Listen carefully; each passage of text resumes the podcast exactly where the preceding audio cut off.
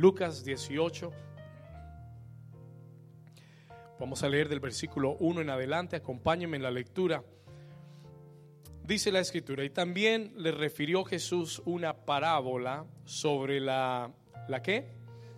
Sobre la necesidad, escuche, lea con atención, sobre la necesidad de qué? ¿De orar cuándo? ¿Y no qué? Ok, ya comenzamos a predicar. Escuche esto. Y Jesús le refirió una parábola sobre la necesidad de orar siempre y no desmayar, diciendo, había en una ciudad un juez que ni temía a Dios ni respetaba a hombre.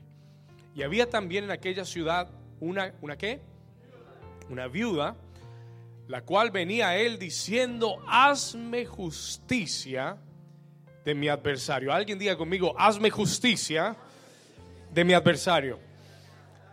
Y él no quiso por algún tiempo, pero después de esto dijo dentro de sí, dijo dentro de sí, aunque ni temo a Dios, ni tengo respeto a hombre, sin embargo, porque esta viuda me es qué cosa, le haré qué, porque me es molesta, le haré justicia. ¿Cuántos dicen gloria a Dios?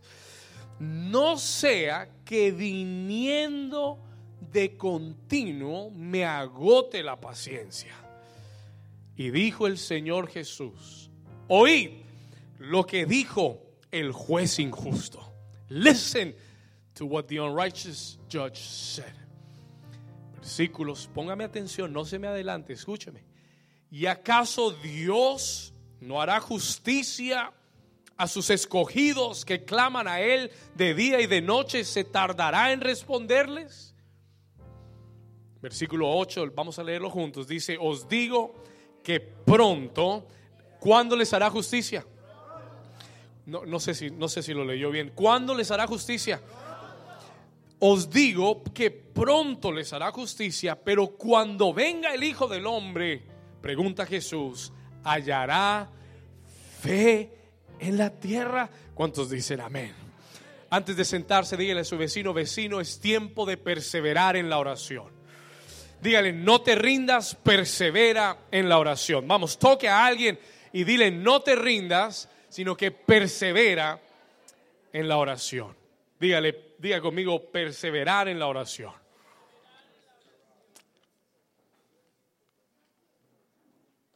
Gloria a Dios. Dios nos tiene como iglesia, God has us as a church, en una temporada de ayuno y de oración. This is a season of fasting and prayer. ¿Cuántos han estado ayunando y cuántos han estado orando? Amén. Déjeme ver su mano si usted ha estado orando estos días más, más intensamente de lo normal. Gloria a Dios. Esa es, esa es la meta que Dios nos ha dado. Y en las últimas semanas Dios nos ha llamado a intensificar la oración. Y yo no solamente quiero decirle intensifique la oración, yo quiero decirle el por qué. I want to tell you the why. Es importante que usted entienda por qué Dios nos está mandando a intensificar la oración. Y yo le decía, Señor, ¿por qué quieres que oremos más? ¿Por qué quieres que estemos más metidos en la oración? Y el Señor me habló y me dijo, es sencillo, porque yo estoy preparando a esta iglesia, I am preparing this church, listen to this, para nuevas conquistas. Yo estoy preparando esta iglesia para subir a nuevas alturas. Estoy preparando esta iglesia porque quiero darle a esta iglesia, a New Season, quiero darle una nueva unción. I want to give you a new anointing. ¿Cuántos saben que los números siete para Dios son importantes? Y, y, cuando uno completa un ciclo de siete, eh, Dios cambia todas las cosas. God changes all things. Y Dios me está hablando y me está diciendo, yo quiero que intensifiques la oración. I want you to intensify prayer, your prayer life, porque en, en, en intensificar tu oración van a venir nuevas conquistas para tu vida. ¿Cuántos de ustedes necesitan conquistar cosas nuevas en su vida? Sí, es importante que entiendas el, este principio. I want you to understand this principle. Tú tienes que entender que cada nueva altura en Dios, cada nuevo nivel que tú quieras subir en Dios, tendrá que ir acompañado con el crecimiento en tu vida de oración. Tu vida de oración es lo que va a elevar tu nivel espiritual. Lo, nuevo que Dios hará en tu vida no vendrá por arte de magia. Will not come magically. Hay, desafortunadamente en la iglesia tenemos este pensamiento de que, de que Dios toca, va a tocar algo y todo va a cambiar and it all will change. Yo lo he dicho muchas veces. Eh, desafortunadamente nos han vendido la idea de, de Disney, nos han vendido la idea de lo mágico, the magical things, que decimos tres palabras y ya todo se transforma. Y pensamos que Dios es un Dios que, va a cambiar todo automáticamente, pero la realidad es que hay algo que tiene que cambiar en ti para que Dios haga lo que quiera hacer en tu vida. ¿Cuántos están aquí conmigo? Y si tú quieres nuevas conquistas, ¿cuántos aquí quieren conquistar nuevas cosas en su vida? ¿Cuántos quieren terminar este año con nuevas conquistas? Y, sea lo que sea, let it be whatever it is, nuevas conquistas, sea en el ministerio, sea conquistar 200, 300 personas, sean conquistas de que quieres comprar tu casa, sean conquistas de que quieres empezar tu propio negocio, sean conquistas de que quieres terminar tu carrera en la universidad, sean conquistas de que quieres conquistar un nuevo trabajo, un nuevo empleo. ¿Cuántos tienen cosas por conquistar? How many of you have goals to conquer? Ahora, te estoy diciendo que las conquistas que Dios quiere darte no van a venir porque cumplimos siete años, no van a venir porque simplemente el año cambió del 2017 al 2018 y todo cambió automáticamente. No van a cambiar porque llegaste a la iglesia y te sentaste en esa silla y de repente todo te cambió en tu vida y todo se te dio. ¿Cuántos me están entendiendo? ¿Cuántos se han dado cuenta que no es así? Y, lo que Dios nos enseña es que a través de la oración, diga conmigo, a través de la oración, es que los nuevos tiempos se abren en tu vida. Y el Señor me dijo, hay, hay un tiempo para que esta iglesia conquiste cosas nuevas.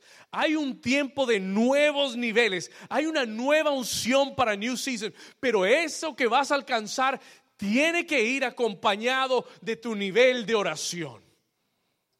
Tiene que crecer tu nivel de oración. Your level of prayer needs to grow para que puedas alcanzar lo que Dios tiene para ti. ¿Cuántos me están entendiendo? ¿Vamos bien hasta ahora? We're doing good? Okay. ¿Cuántos de ustedes, how many of you? Por eso es que Dios nos está llamando a intensificar la oración. Porque Dios no quiere que sigas estancado. God doesn't want you to continue stuck. Y el reloj de Dios está marcando la hora. God's watch is, is marking the time en el que Dios está diciendo, es tiempo de que las cosas en tu vida comiencen a moverse. Listen to me.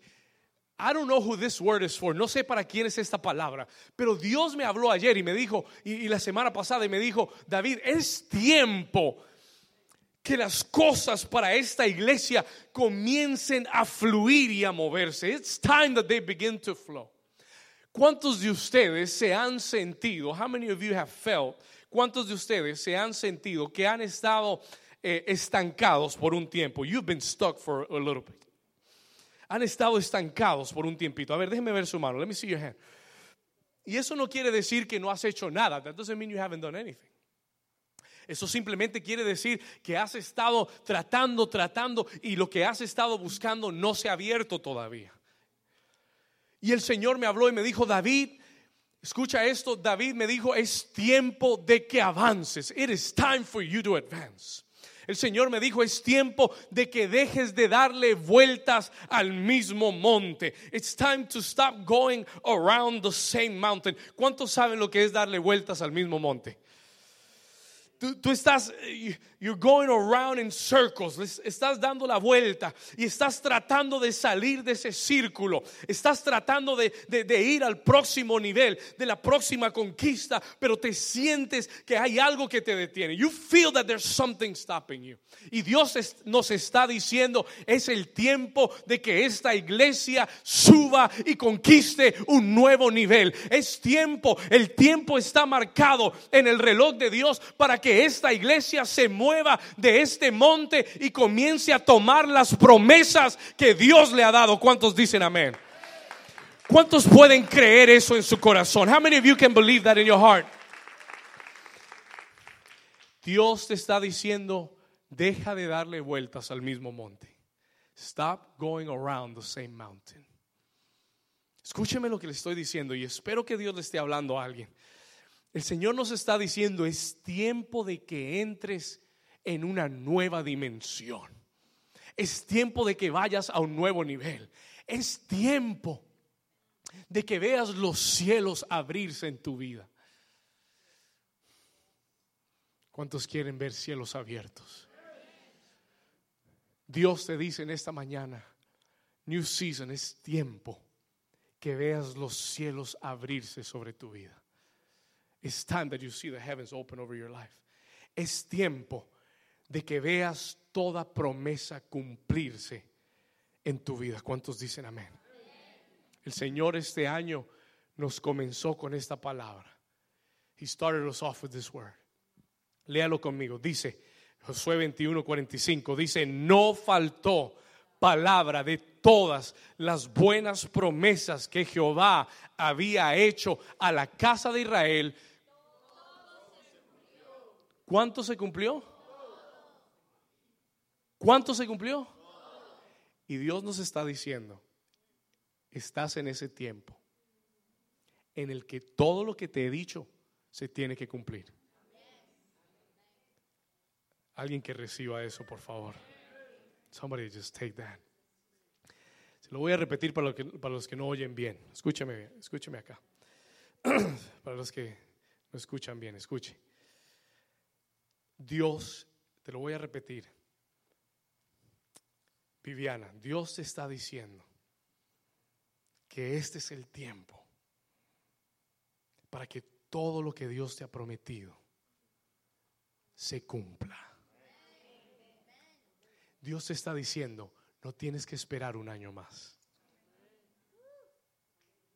No tienes que esperar dos años más. You don't have to wait two more years.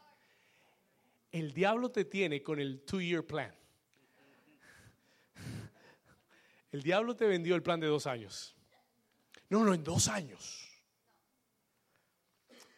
Y tú tienes que decirle al diablo, you gotta tell the devil, diablo, estás perdido, you're lost.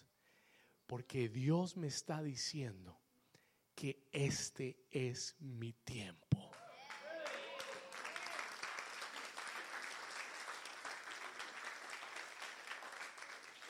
Alguien, alguien levante su mano derecha conmigo y diga en voz fuerte, gracias Señor, porque yo creo que este es mi tiempo. Diga, yo creo que toda promesa que tú me has dado, diga toda promesa, toda promesa, ahora diga toda promesa que tú me has dado se va a cumplir en el nombre de Jesús. Si tú lo crees, dale un aplauso fuerte a Jesucristo. Vamos, un aplauso fuerte de fe a Jesucristo.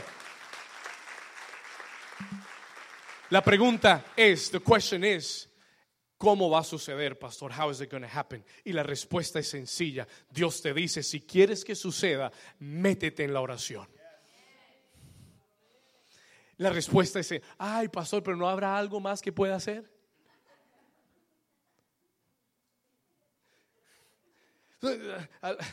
¿Sabe que a nosotros nos cuesta hacerlo fácil? Si Dios nos pide que hagamos algo difícil, ay, ay, sí, yo, ay, yo subo la montaña. Yo, la gente le, fascina cargar la cruz hasta la cima de la montaña y eh, descalzo, en penitencia. Y se sienten que lograron algo. They feel like they accomplished something. Pero el Señor te dice, ora. Ay, Señor, pero ¿qué más hago? ¿Cuántos saben que las cosas de Dios son verdaderamente fáciles? Y ese es el problema. ¿Qué es más difícil? Moisés está delante del Mar Rojo. Moses in front of the Red Sea. ¿Qué es más difícil? ¿Qué es más difícil? Él le dice, Señor, ¿qué vamos a hacer? Vienen los, vienen los egipcios, vienen en sus carros, estamos atrapados. Señor, ¿qué hacemos? Y el Señor le dice, sencillo, toma tu vara y levántala. Y, ¿Y qué más hago, Señor? Y después de eso, ¿qué más hago? No, eso es todo. Tú solamente levanta, extiende tu vara y yo hago el resto.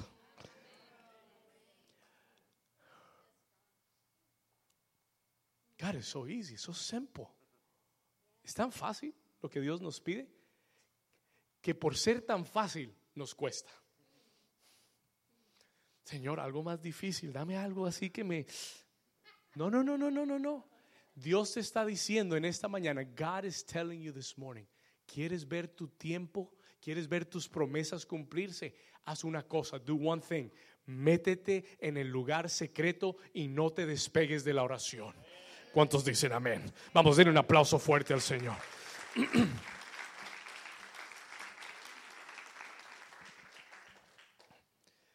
En Lucas 18, yo quiero ilustrarle esto. I want to illustrate this for you. En Lucas 18, Jesús nos enseña una parábola. Jesus teaches us a parable. Ahora acompáñenme por favor al versículo al versículo 1. La parábola se llama la parábola de la viuda y el juez. Y en el versículo 1, el escritor de, que es Lucas, nos dice lo siguiente. Dice en el versículo 1, también le refirió, ¿quién? ¿Quién dijo esta parábola? Esto vino directo de la boca de Jesús. This came straight from Jesus' mouth. Escuche esto. Jesús le refirió una parábola y Lucas nos dice cuál es el mensaje de la parábola. He tells us the message of the parable para que no nos quede la menor duda de qué se trata esta parábola. Para que no nos vayamos a inventar una teología errónea y nos vayamos por el lado que no es, Lucas nos dice de entrada cuál es el mensaje de la parábola. He tells us the message of the parable. ¿Cuál es el mensaje de la parábola? ¿Qué dijo Jesús? Le refirió Jesús una, parábola sobre la que por favor, subraye la palabra necesidad. Please highlight the word necessity. For the need. Jesús no dijo que la oración es una opción. Jesus didn't say this is an option for you. Jesús no habló de la, de la opción del plan de oración. Él habló de la qué? De la necesidad. Diga conmigo, necesidad. ¿La necesidad de qué? ¿De orar cuándo? ¿Y no qué? Jesús nos habla que orar siempre es una necesidad. No es una opción. No es cuando te sientas bien o cuando te sientas inspirado o cuando te sientas conectado no es cuando la alarma te suena y puedas orar. Él dijo que la oración siempre es una, la necesitas. Jesús dijo, necesitas orar siempre. Y le añadió un elemento más. Necesitas orar siempre y no, ¿y no qué? Y no desmayar. You need to pray always sin desmayar, without giving up. Ahora, si Jesús nos refiere una parábola, escúcheme bien, acerca de orar siempre y no desmayar, es porque Él entiende, es porque Él sabe, es because He knows, que en muchas ocasiones, en nuestro caminar con Dios, vamos a estar orando y vamos a estar esperando algo. Escúcheme bien. We're going to be praying and waiting for something, una respuesta de Dios a una promesa, al cumplimiento de algo, y vamos a tener la tentación de dejar de orar y de rendirnos y de desmayar. ¿Cuántos de ustedes tienen una petición delante de Dios? How many of you have a petition before God? ¿Cuántos de ustedes han estado orando por algo? ¿Cuántos de ustedes han orado por ya por bastante tiempo por algo? ¿Cuántos de nosotros oramos por algo y al no ver la respuesta a, a eso que oramos, dejamos de orar por eso que estábamos orando? Déjeme ver su mano. Mire, yo soy el primero. I'm the first one. I'm guilty. Guilty as charged. ¿Ok? Culpable. ¿Por qué? Why? Porque comenzamos a creerle a Dios por algo. Comenzamos a orar por algo que, que Dios puso en nuestro corazón.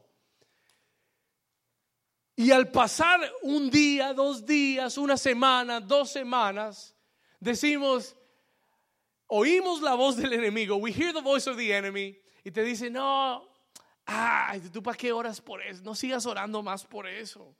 Eso, eso cuando, cuando Dios quiere viene y ya, no ores más. ¿Cuántos han oído esa voz?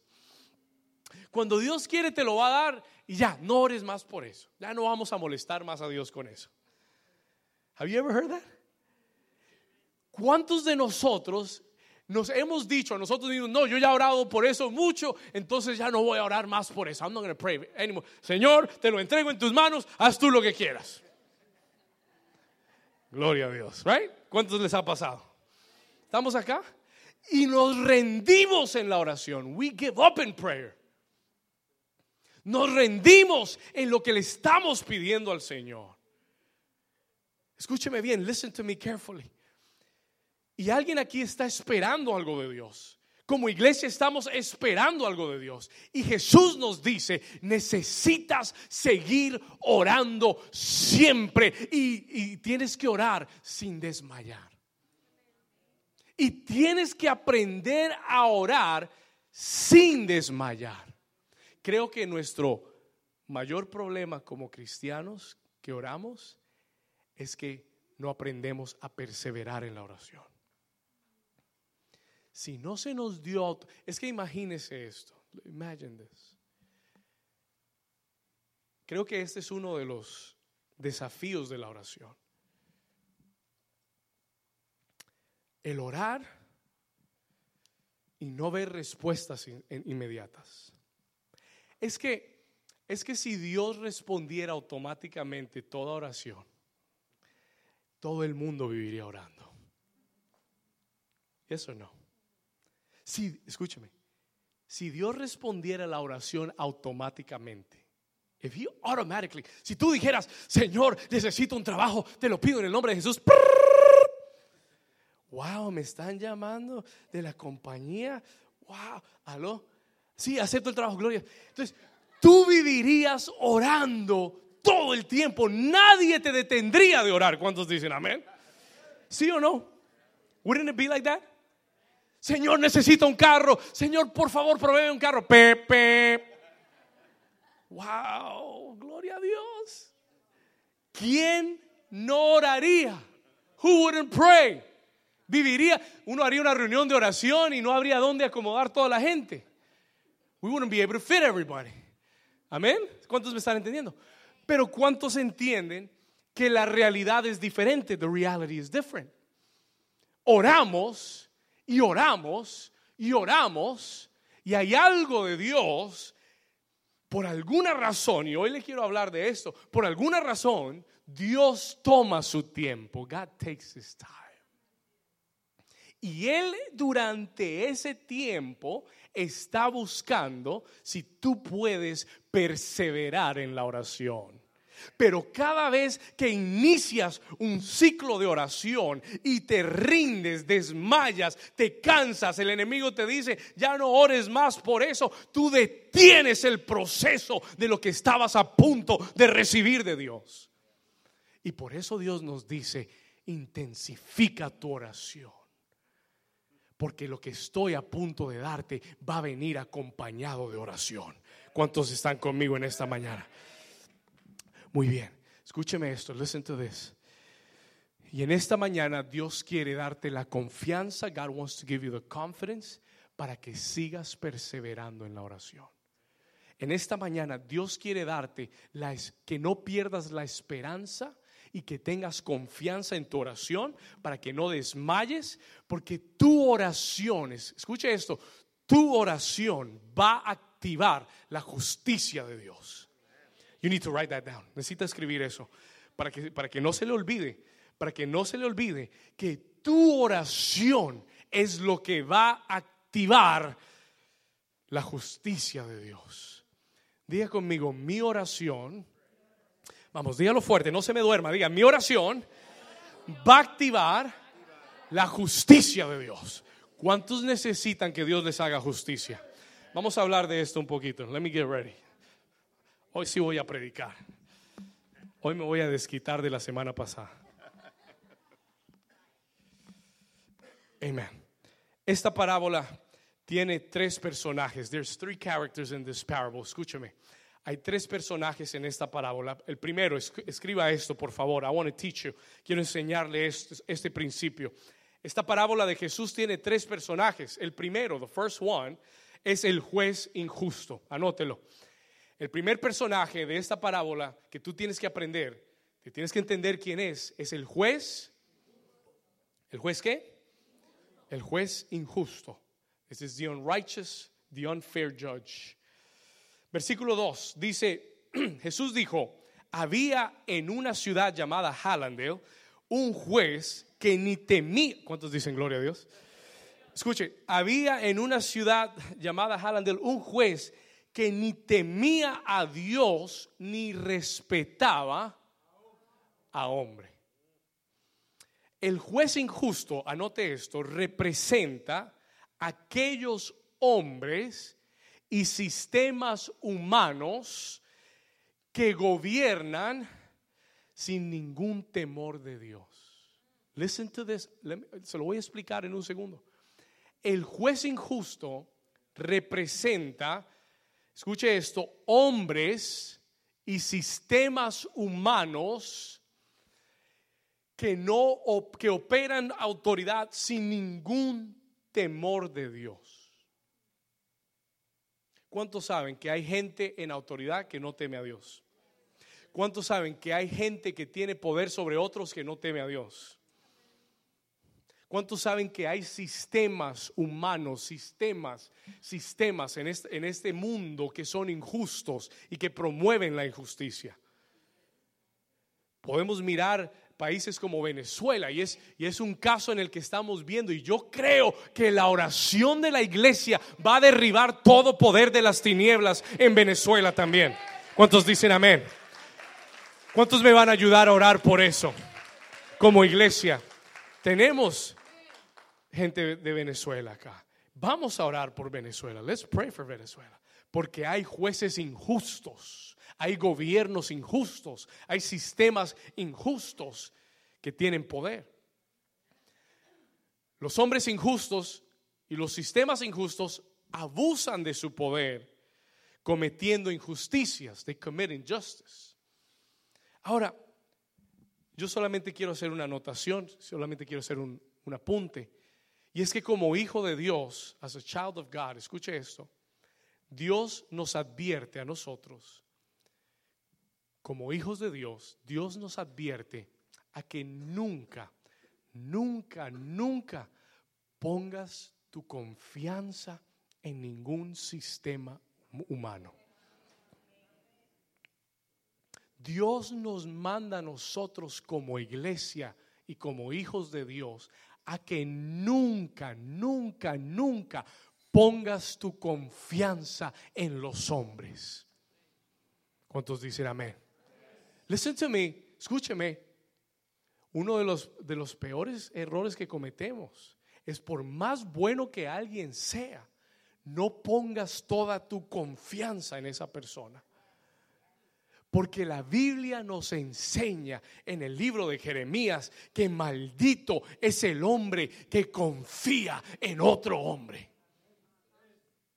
Maldito es el hombre que pone su esperanza en otro hombre. No, pastores, porque mi jefe es muy bueno y ese hombre, no, no, no, ese es un hombre de Dios y usted sabe, él me va a dar el aumento y él me va a dar la plata que yo necesito. Yo estoy confiado en que eso viene y Dios te dice, no confíes en ningún hombre, porque todo hombre en esta tierra te va a fallar y te, te puede y te va a fallar. Dios te dice, antes de que confíes en la gente y en los hombres, pon tu confianza en el Dios que nunca, nunca, nunca falla. El que nunca se arrepiente, el que nunca cambia.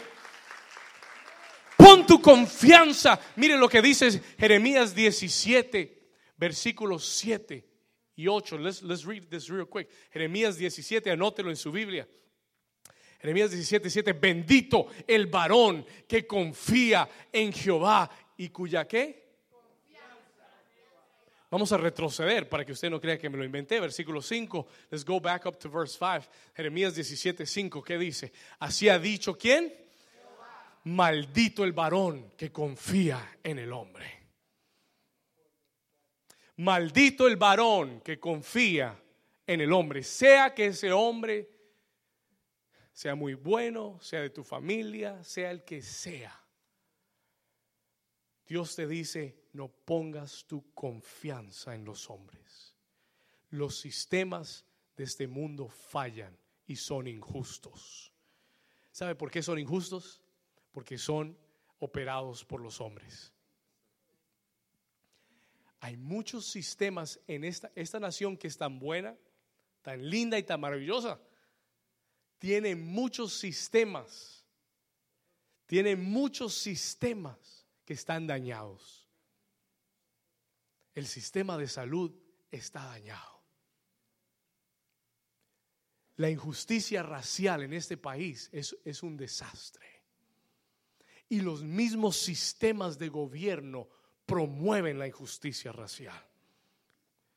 ¿Cuántos me están entendiendo? Y por eso tú y yo no podemos poner la esperanza en ningún gobierno, gobernante, ningún político, ningún hombre. Nadie, nadie en esta tierra, nadie en esta tierra va a poder solucionar los problemas. Como hijos de Dios, tenemos a un juez justo como hijos de Dios, la Biblia nos enseña que sí existe un juez justo, único y verdadero. Su reino es justicia, gozo y paz en el Espíritu. Es el reino de Dios, es el gobierno de Dios. Solamente Dios puede hacerte justicia. Vamos, diga conmigo, gracias Señor, porque tú eres mi juez y solamente tú, Señor, me puedes hacer justicia. No tomes la justicia en tus propias manos. Escúcheme. No tomes la justicia en tus manos. Don't take justice in your own hands. No trates de obrar la justicia del hombre, porque la justicia de los hombres produce muerte. ¿Cuántos me están entendiendo? Si te han hecho injusticias, preséntaselas a Dios y confía en Dios. Y dile, Señor, te presento esta injusticia y creo con todo mi corazón que tú eres el único justo y verdadero para hacerme justicia. Y yo declaro en esta mañana que muchos de ustedes que les han hecho injusticias en sus trabajos, es más, sus propias familias les han hecho injusticias. Veo en mi espíritu la palabra herencias. Hay, cosas de injusticia, te han robado herencias, te han robado lo que es tuyo, aún dentro de tu familia. Yo declaro en el nombre de Jesús que el juez justo y verdadero te va a hacer justicia pronto en el nombre de Jesús. ¿Cuántos dicen amén? Vamos, alguien dele un aplauso al Señor. Dios está hablando. God is speaking.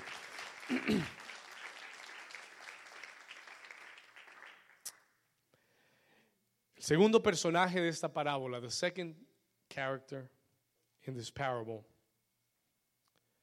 es la viuda. Es widow. Por favor, anote esto. La viuda representa La viuda, no la novela, no estamos hablando de la novela La viuda. Estoy hablando de la viuda de la parábola. Gloria a Dios. ¿Ok? Muy bien. La viuda representa, hay gente que se perdió, pensaba en la novela. La viuda representa, escuche, escriba esto por favor, representa la actitud de la iglesia que Dios está buscando. La viuda representa la qué? La actitud, the attitude of the church. La actitud de la iglesia que Dios está buscando. Versículo 3, leámoslo juntos. Había también en aquella ciudad de Hallandale una qué? ¿Una qué? Había una viuda, la cual venía a él, al juez injusto, y le decía, le decía, hazme justicia de mi adversario. ¿Qué era lo que pedía, la mujer? Mm.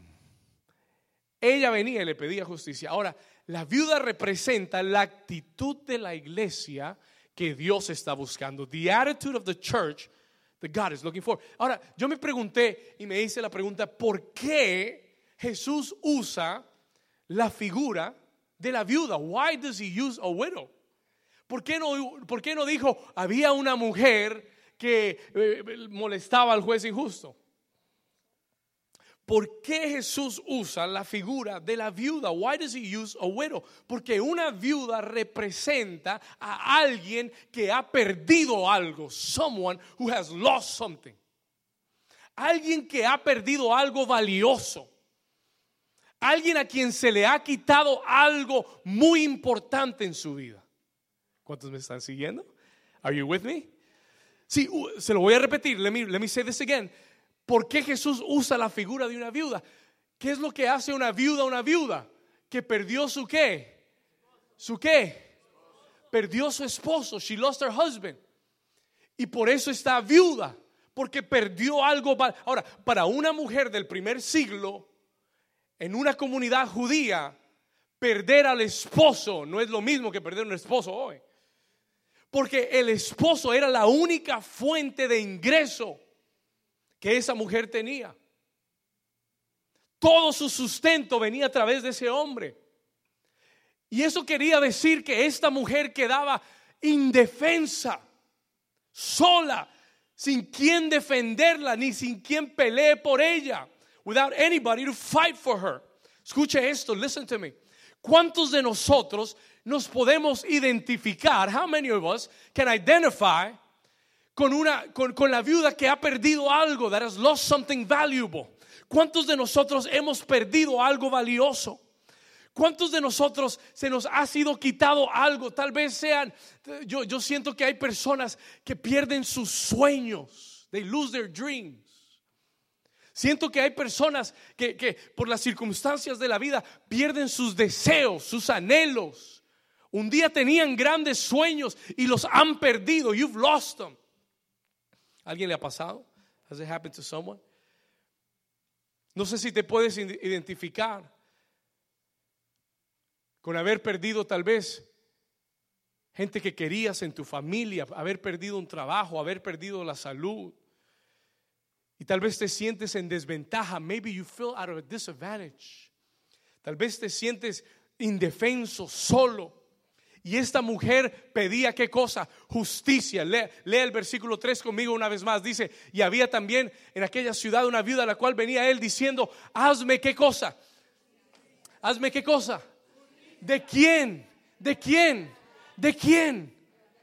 ¿De mi qué?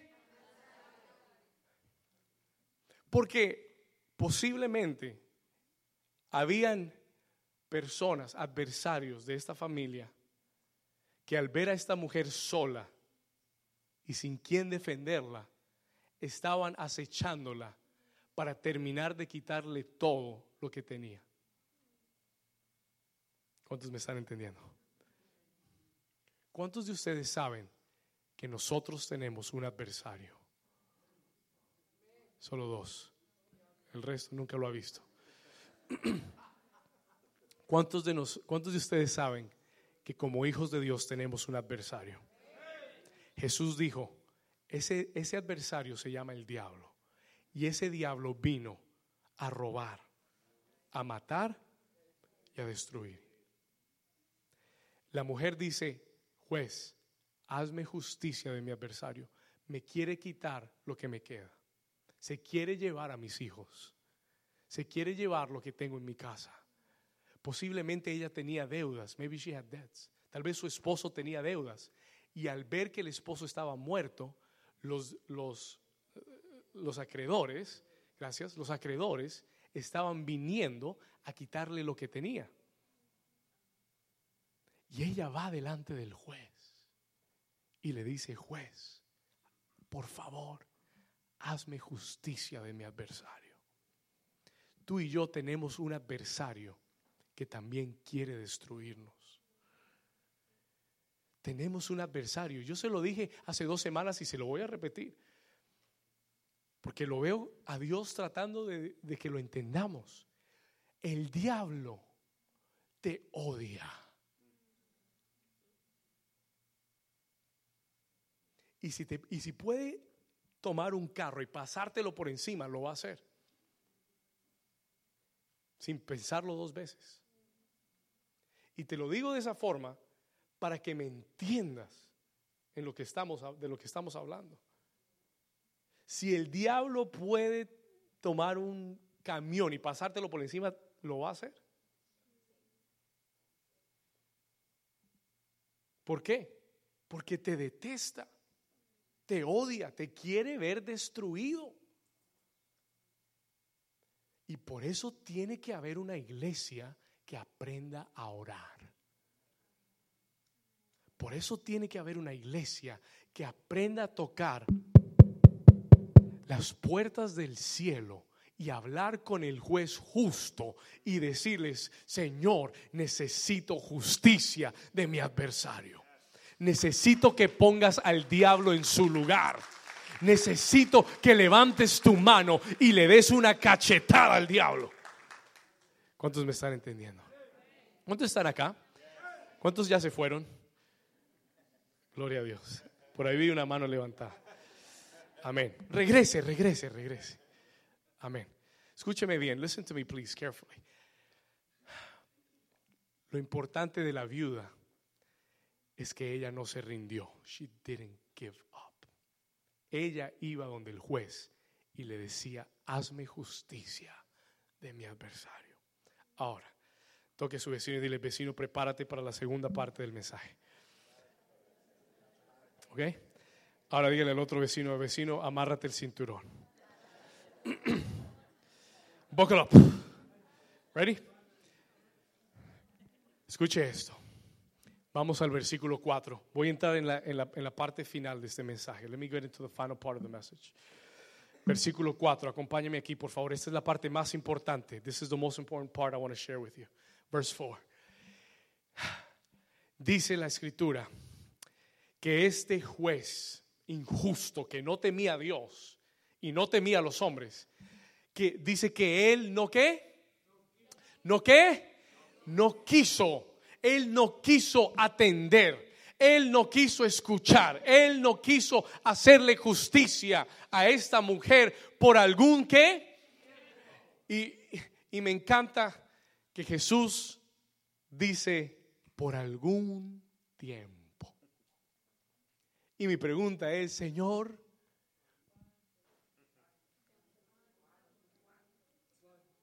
¿cuánto es algún tiempo?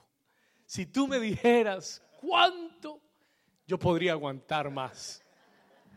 Ese es el problema.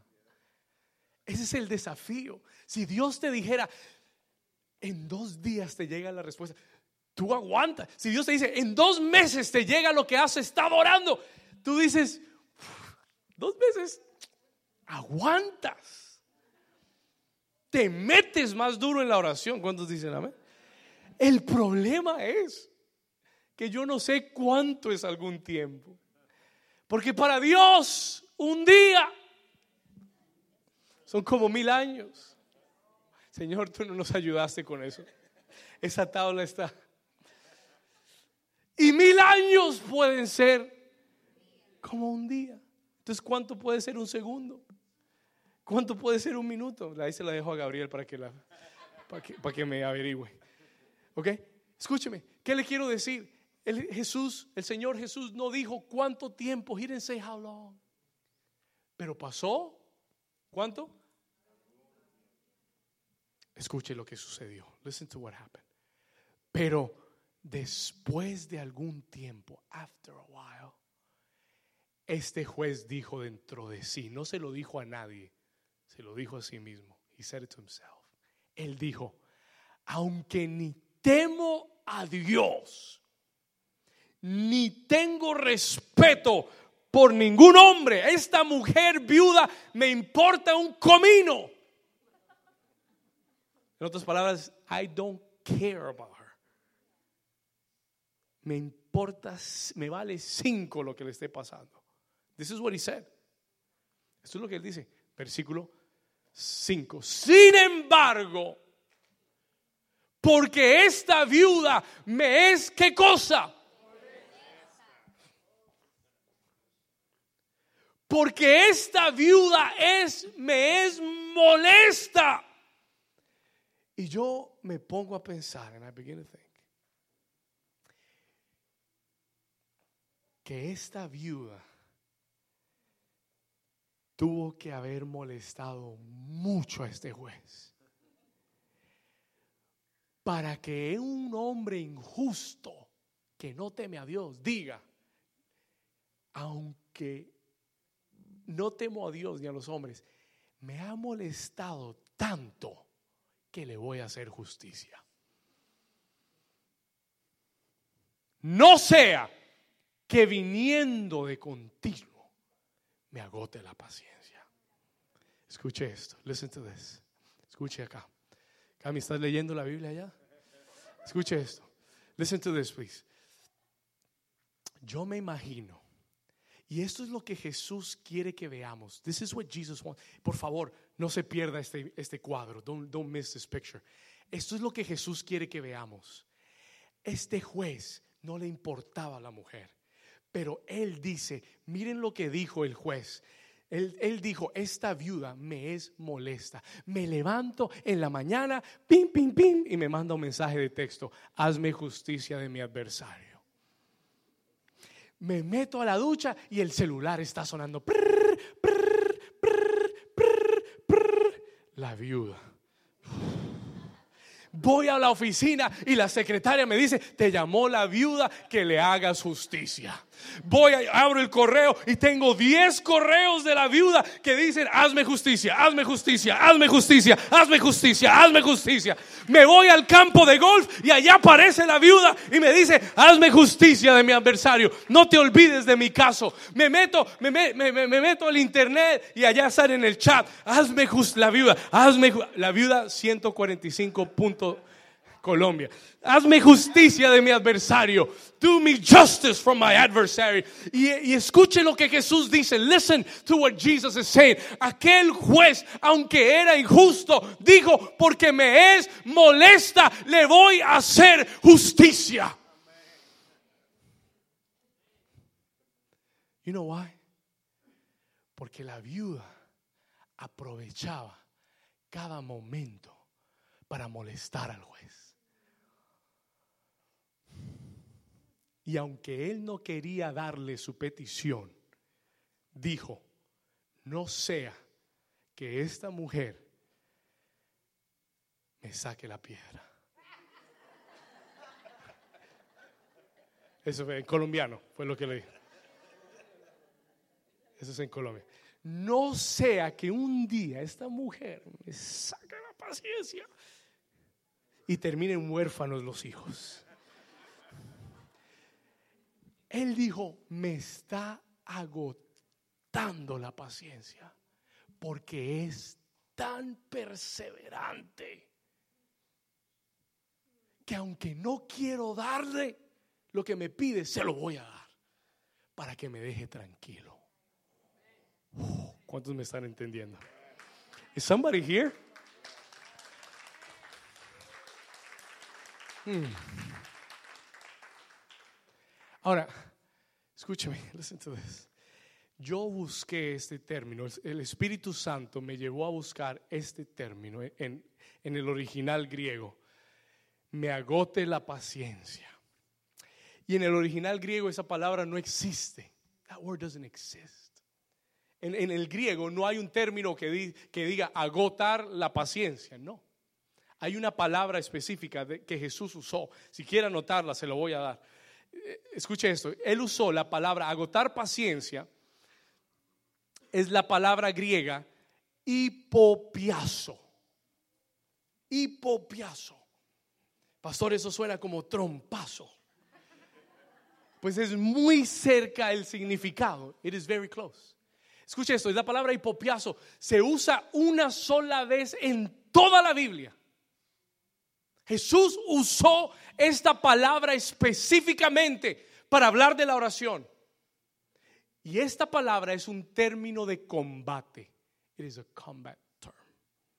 Es un término de pelea. Lo usaban los soldados. It was used by soldiers. Él dijo, mire, él dijo, sin embargo, porque esta viuda me es molesta, le haré justicia, no sea que viniendo de continuo me hipopiazo. Lo cual literalmente, hipopiazo, literalmente quiere decir golpear debajo del ojo.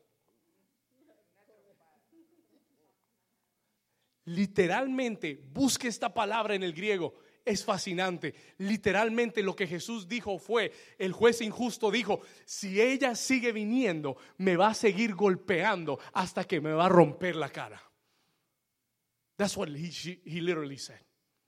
Y el Espíritu Santo me habló. The Holy Spirit spoke to me. Y me dijo, David, la oración. Yo dije eso porque la oración es un arma de guerra.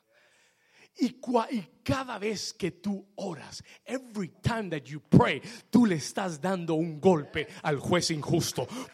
Cada vez que tú, cada vez que tú oras, oh, ahora escúchame esto, listen to me, please, listen to me. Hay, hay un nivel terrenal de gobierno. Escúcheme acá. Hay un enemigo que está tratando de detener lo que tú estás pidiendo. Hay un juez injusto que está deteniendo tu petición. No entiendo, pastor, ¿cómo así? A Daniel le pasó. Happened to Daniel. Daniel ora y le pide al Señor una respuesta. Él está orando porque Dios le habló que es el tiempo de cumplimiento para la nación de Israel. Y él comienza a orar. Y por 21 días no hay respuesta. There is no answer. Y él se mete a ayunar. Y él se mete en la oración. Y después de 21 días, after 21 days, se le aparece un ángel del Señor. Y le dice, Daniel, varón muy amado, vine a traerte la respuesta que has estado clamando. Y Daniel le dice, ay, Señor, ¿y por qué te demoraste tanto? Estaba ayunando, orando y ayunando. Y el ángel le dice, es que me detuvo el príncipe de Persia se me opuso en el camino. En realidad, desde el primer día que oraste, el Señor me envió con la respuesta. Pero un enemigo se me interpuso en el camino. Pero porque tú te metiste a orar y ayunar, el Señor envió refuerzos y comenzamos a batallar hasta que lo vencimos. Y te traje la respuesta de Dios. ¿Cuántos dicen gloria a Dios? Vamos a darle un aplauso fuerte a Jesús. Y Dios quiere que entiendas hoy que cuando tú oras, tú estás golpeando, tú estás golpeando los sistemas de este mundo, tú estás golpeando las potestades, los gobernadores de tinieblas, tú estás... Y por eso Jesús dice, no te detengas de orar hasta que no destruyas al enemigo, no pares de orar hasta que la respuesta venga a tu vida, sigue golpeando, sigue golpeando como la viuda, sigue golpeando, no te detengas, no pares de orar. Y el Señor me dijo, David, la oración es una guerra. It is warfare. Y por eso el diablo te, te trata de detener de que ores. Por eso el diablo te da el, el día que te propusiste levantarte a orar, la alarma no sonó.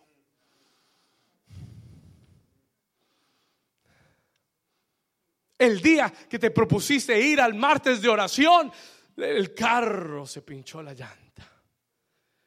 Y todo se te opone para que vayas a orar y a perseverar en la oración. Porque solamente el diablo, y le voy a decir algo, el diablo sabe mejor que tú y que yo el poder que hay en la oración. Porque el diablo lo siente en la cara cuando tú oras. Ah, el diablo, ¿sabe por qué él lo conoce mejor? Porque él lo siente en la cara cuando tú oras. Pero tienes que golpear hasta que la cara se le ponga morada. ¿Cuántos dicen amén? Hay que ser violento para esto. Yo no sé si a usted le gustan las, las películas violentas. A mí no, gloria a Dios. Pero hay que ser violento para las cosas de Dios. Esto no viene porque tú le dijiste, Señor, por favor, ten misericordia de mí. Dame lo que te pido, Señor. Y le lloriqueas al Señor.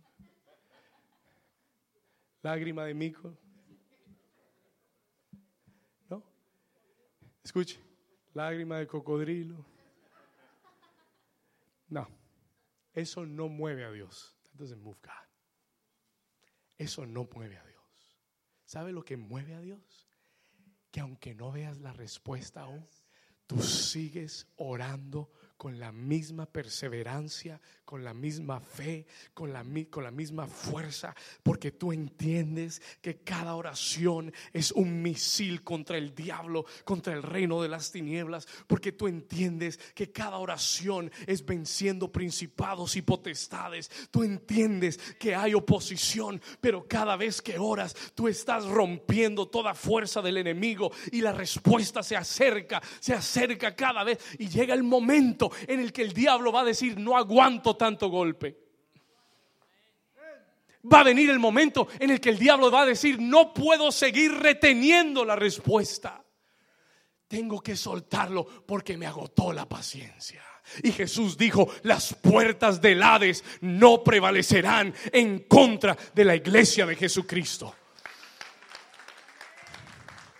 Pero tiene que haber una iglesia que persevere en la qué? Si tú solamente supieras lo que pasa en el mundo espiritual cuando tú oras. If you only knew. Jesús habló de la necesidad de orar siempre y no desmayar. Ahora escuche esto. Vamos llegando al final, versículo 6. Jesús dijo, el para, se detiene y dice, oíd lo que dijo el juez injusto. Un versículo para que regresemos y volvamos a oír. Vamos a retroceder y volvamos a oír lo que dijo el juez injusto. Let's go to verse 5. Esta viuda me es molesta. Le haré justicia. I will do her justice. No sea que viniendo cuando. Vamos, dígalo, viniendo cuando. ¿Cuándo es continuo? When is it? De día y de noche, en la mañana y en la tarde, eh, al almuerzo y al desayuno, al mediodía, en la noche, en la cena, en todo momento, de continuo, viniendo de continuo, me golpeé tanto que me rompa la cara que me golpee tanto que me rompa la cara. Jesús dice, oigan lo que dijo el juez injusto. Listen to what he said. Vamos al versículo 7. Vamos llegando al final. Cinco minutos. ¿Y acaso Dios ahora, Jesús cambia el plano? He changes the plane. Ya no vamos a hablar del juez injusto. Ahora vamos a hablar del juez justo. Let's talk about the righteous, the righteous God. Y Jesús dice, ¿acaso Dios no hará justicia a sus escogidos. Porque tú y yo no somos una viuda. Tú y yo somos escogidos. ¿Por qué, pastor? Porque la Biblia dice que tú y yo somos la novia del Cordero. Tú y yo somos la novia de Jesús. ¿Cuántos dicen amén?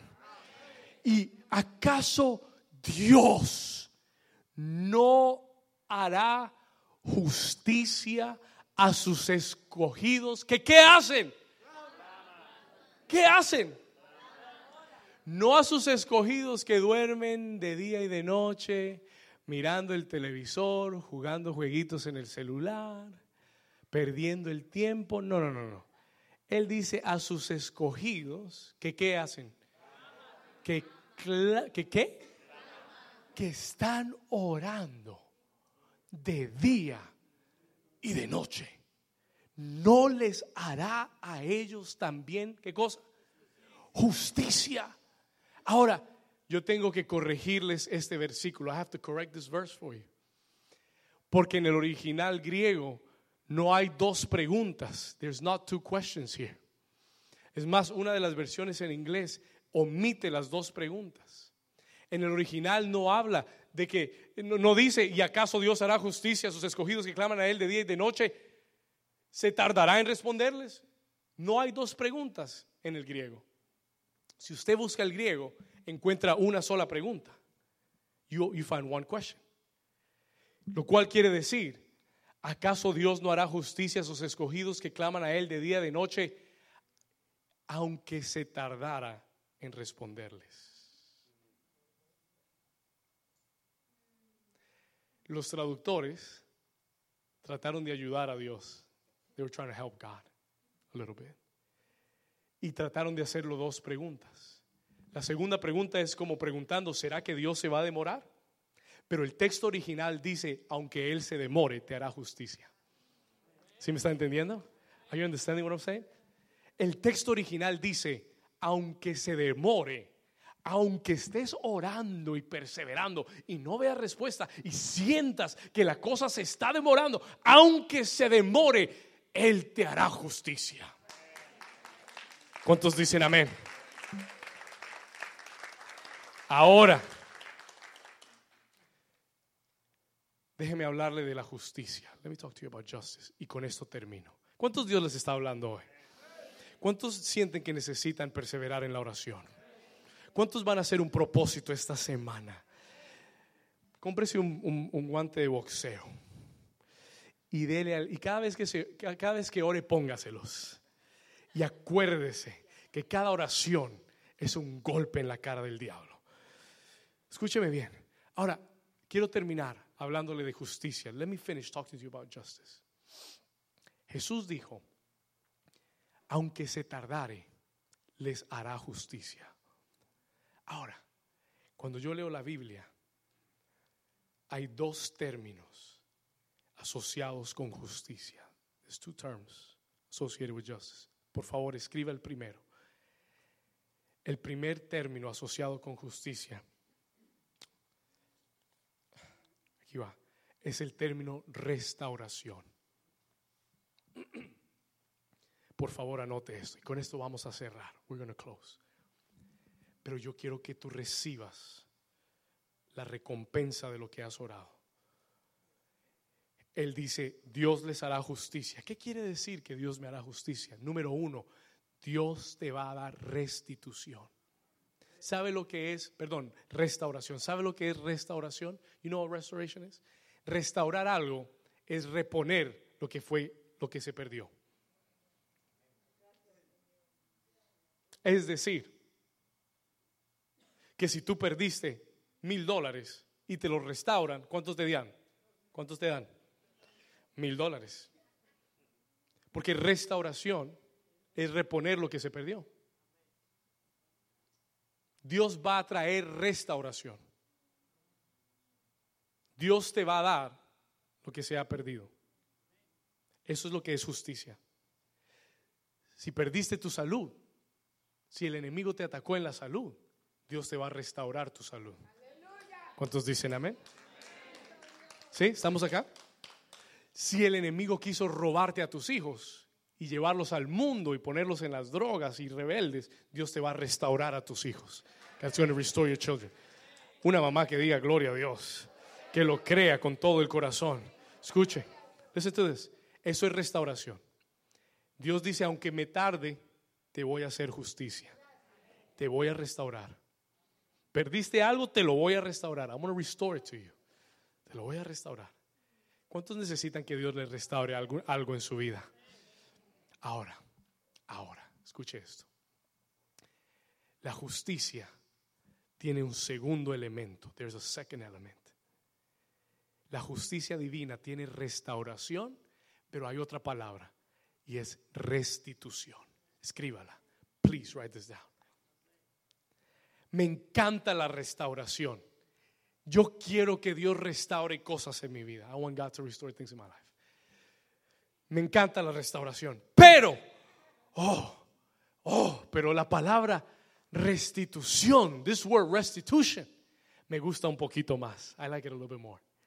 Porque la restitución en la Biblia es la indemnización de lo que perdiste por el tiempo que no lo tuviste. No sé lo que dije. Escuche el CD. No, aquí le va. La restitución, restitution, escúchelo. La restitución es la indemnización de lo que se te fue quitado por el tiempo que se te fue quitado. Oh, pastor, ¿qué quiere decir indemnización? Escúcheme bien. Escúcheme bien. Dios te dice, te conviene esperar un tiempito. Dios te dice, la razón por la que te tengo esperando una respuesta es porque te conviene. Y tú dices, Señor, ¿cómo me conviene? Yo lo quiero ya. I want it now. Restáuramelo ya. Y el Señor te dice, si te lo doy ahora, te lo restauro. Pero si esperas y perseveras en la oración, te voy a hacer justicia y, le voy a forzar al diablo a que te lo devuelva diez veces más de lo que te robó. Porque la restitución es una indemnización por el tiempo que no tuviste lo que se te fue quitado. are you understanding what I'm saying? Hay leyes terrenales, hay leyes en la tierra humanas, leyes que, hablan de la indemnización. Cuando tú has sufrido un tiempo sin algo que era tuyo, el, el, que te debe eso tiene que regresártelo con intereses. No te regresa lo que se te perdió, te lo regresa con intereses por el tiempo que no lo tuviste. Y el Señor te está diciendo, te estoy aguantando un ratico la respuesta porque te estoy porque estoy dejando que eso que perdiste gane intereses, porque el día que te lo devuelvan va, no va a ser lo que te quitaron, va a ser mucho más de lo que perdiste. Y por eso Dios está tomando su tiempo. Alguien que diga gloria a Dios. Alguien que diga voy a perseverar en la oración. Come on, say conmigo, gracias Señor porque tu justicia trae restitución. Y yo declaro que voy a perseverar en la oración. Le doy un ejemplo y terminamos. Let me give you an example and we'll be finished. En la Biblia, ¿cuántos Dios les está hablando? Oh, listen. En la Biblia hay un hombre llamado Job. Y yo no sé si hubo un hombre que sufrió más que Job. Por ahí hablan de la paciencia de Job. Ese tiene la paciencia de Job. Quiere decir que tiene mucha paciencia. Pero escuche esto. La Biblia dice, the Bible says, la Biblia dice que Job era un hombre que amaba a Dios. Le servía a Dios. Y un día el diablo se le aparece delante de Dios en la presencia de Dios. Y el diablo le dice, el Señor mira al Satanás y le dice, ¿de dónde vienes? Te veo cansado, ¿de dónde vienes? Satanás le dice, vengo de, darle vueltas a la tierra, estaba buscando una víctima. Y el Señor le dice, ¿y no, no viste a mi siervo Job? ¿No viste a Job? Sí, claro que vi a Job, pero tú lo tienes protegido. No lo puedo tocar. I can't touch that guy. Pero, y, Satanás le hace un desafío a Dios. He challenges God.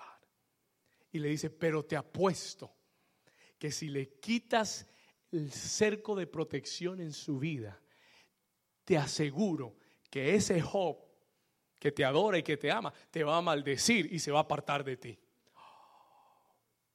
Y Dios dijo, me la juego por Job. Vamos a ver qué pasa. Me la juego por Job. I'm gonna, I'm gonna go for Job.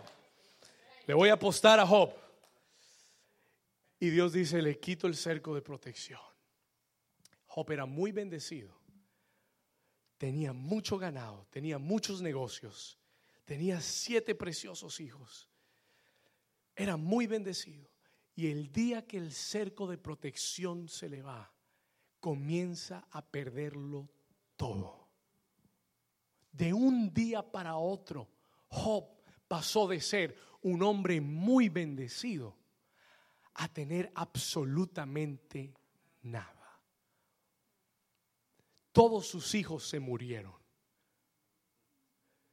Le vino una sarna, una lepra al cuerpo. Su casa se quemó, su ganado se mató, todo lo perdió. Escuche esto, listen to this. Y en la condición de Job, y yo siempre lo he dicho cómicamente, pero es una realidad, lo único que Job no perdió fue la mujer. Y el diablo se la dejó. Y le voy a decir por qué. No porque las mujeres son malas, no, Dios, Dios bendiga a las mujeres. Pero es que la mujer de Job era mala. Ella le decía a Job, maldice a tu Dios y muérete. Esa era la motivación. Y por eso el diablo se la dejó viva.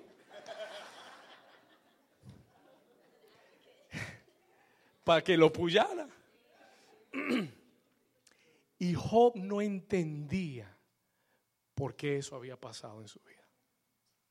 Y vinieron todos los amigos a aconsejarle y le decían, tú fallaste, tú hiciste lo incorrecto, arrepiéntete, conviértete a Dios. Y, y, le decían todos estos consejos. Y Job decía, pero yo no he hecho nada, lo único que he hecho es servirle a Dios. Y Job llegó hasta el fondo. Y cuando ya no tenía nada a qué aferrarse, cuando ya no tenía nada a qué, aferrarse en su vida, Job levanta una oración. Y Job dice, Señor, yo sé que mi redentor vive. Y sé que del polvo de la tierra Él me levantará. Y Job le dice al Señor en una oración, Job le dice con todo el corazón, le dice, Señor, aunque tú me matares, en ti esperaré.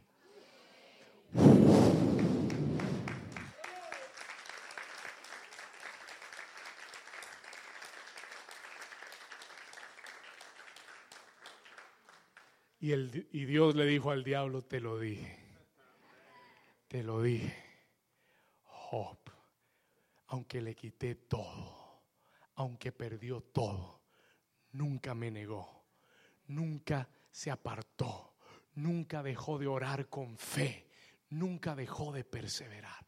Acompáñeme por favor a Job 42 y vamos a terminar. Póngase de pie conmigo. Let's stand to our feet. Job 42, versículo 10.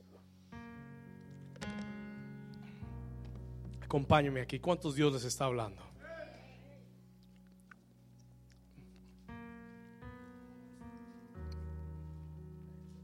Job 42, 10. Miren lo que dice la escritura. Vamos a leerlo juntos. Let's read it together. Escuche esto. Y quitó Jehová la aflicción de quién? Ahora le voy a preguntar algo. Pregúnteme algo. Pregúnteme algo. ¿Cuántos años duró la aflicción de Job? Más de 10 años. Over 10 years.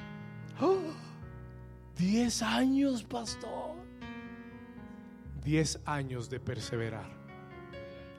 10 años sin rendirse. 10 años sin mirar atrás. 10 años clamando de día y de noche. Y pasado el tiempo, la Biblia dice, quitó Jehová, ¿la qué? ¿Cuándo? Cuando él hubo qué? Orado por sus amigos. La oración de Job fue lo que desató el cambio de la aflicción en su vida. Escuche, y quitó Jehová la aflicción de Job cuando él hubo orado por sus amigos y aumentó, ¿cuánto? Al doble todas las cosas que le habían sido de Job. Él no recibió restauración. Él, recibió qué cosa? Restitución. ¿Por qué? Porque recibió el doble. Ahora, siga leyendo conmigo para que usted entienda esto. Y vinieron a él todos sus hermanos y todas sus hermanas y todos los que antes le habían conocido. Y comieron con él pan en su casa y se condolieron de él y le consolaron de todo el mal que Jehová había traído sobre él. Y cada uno de ellos le dio una qué? Una pieza de dinero y un anillo de oro. Versículo 12. Y bendijo Jehová el postrer estado de Job más que el primero, porque tuvo 14 mil ovejas. Ahora, 14 mil de cualquier cosa es bastante. Él tenía, antes de que viniera la aflicción, tenía 7 mil ovejas. Dios le dio 14 mil ovejas. Escuche, 6 mil camellos mil yuntas de bueyes y mil asnas, versículo 13. Y tuvo siete hijos y tres hijas, 14. Vamos a, a brincar al 15. Y no había mujeres, ¿cómo? Tan hermosas como las hijas de Job. Sí, restauración es que si perdiste hijos, te den siete hijos. Pero restitución es que no van a ser cualquier, cualquier hijos, van a ser los hijos más hermosos de toda la tierra. ¿Cuántos me están entendiendo? Eso es restitución. Cuando tú has esperado, Dios no te va a devolver lo que perdiste, te va a dar más de lo que perdiste. Escuche esto, y le dio su padre herencia entre todos sus hermanos. Vamos a terminar en el vamos al 16 y el 17. Y después de esto vivió Job cuántos años? 140 años y vio a sus hijos y a los hijos de sus hijos hasta la cuarta generación, versículo 17, y murió Job viejo y lleno de días. Esa es la restitución de Dios. Dale un aplauso fuerte al Señor. Levanta tus manos al cielo. Y en esta mañana el Señor te dice, persevera en la oración.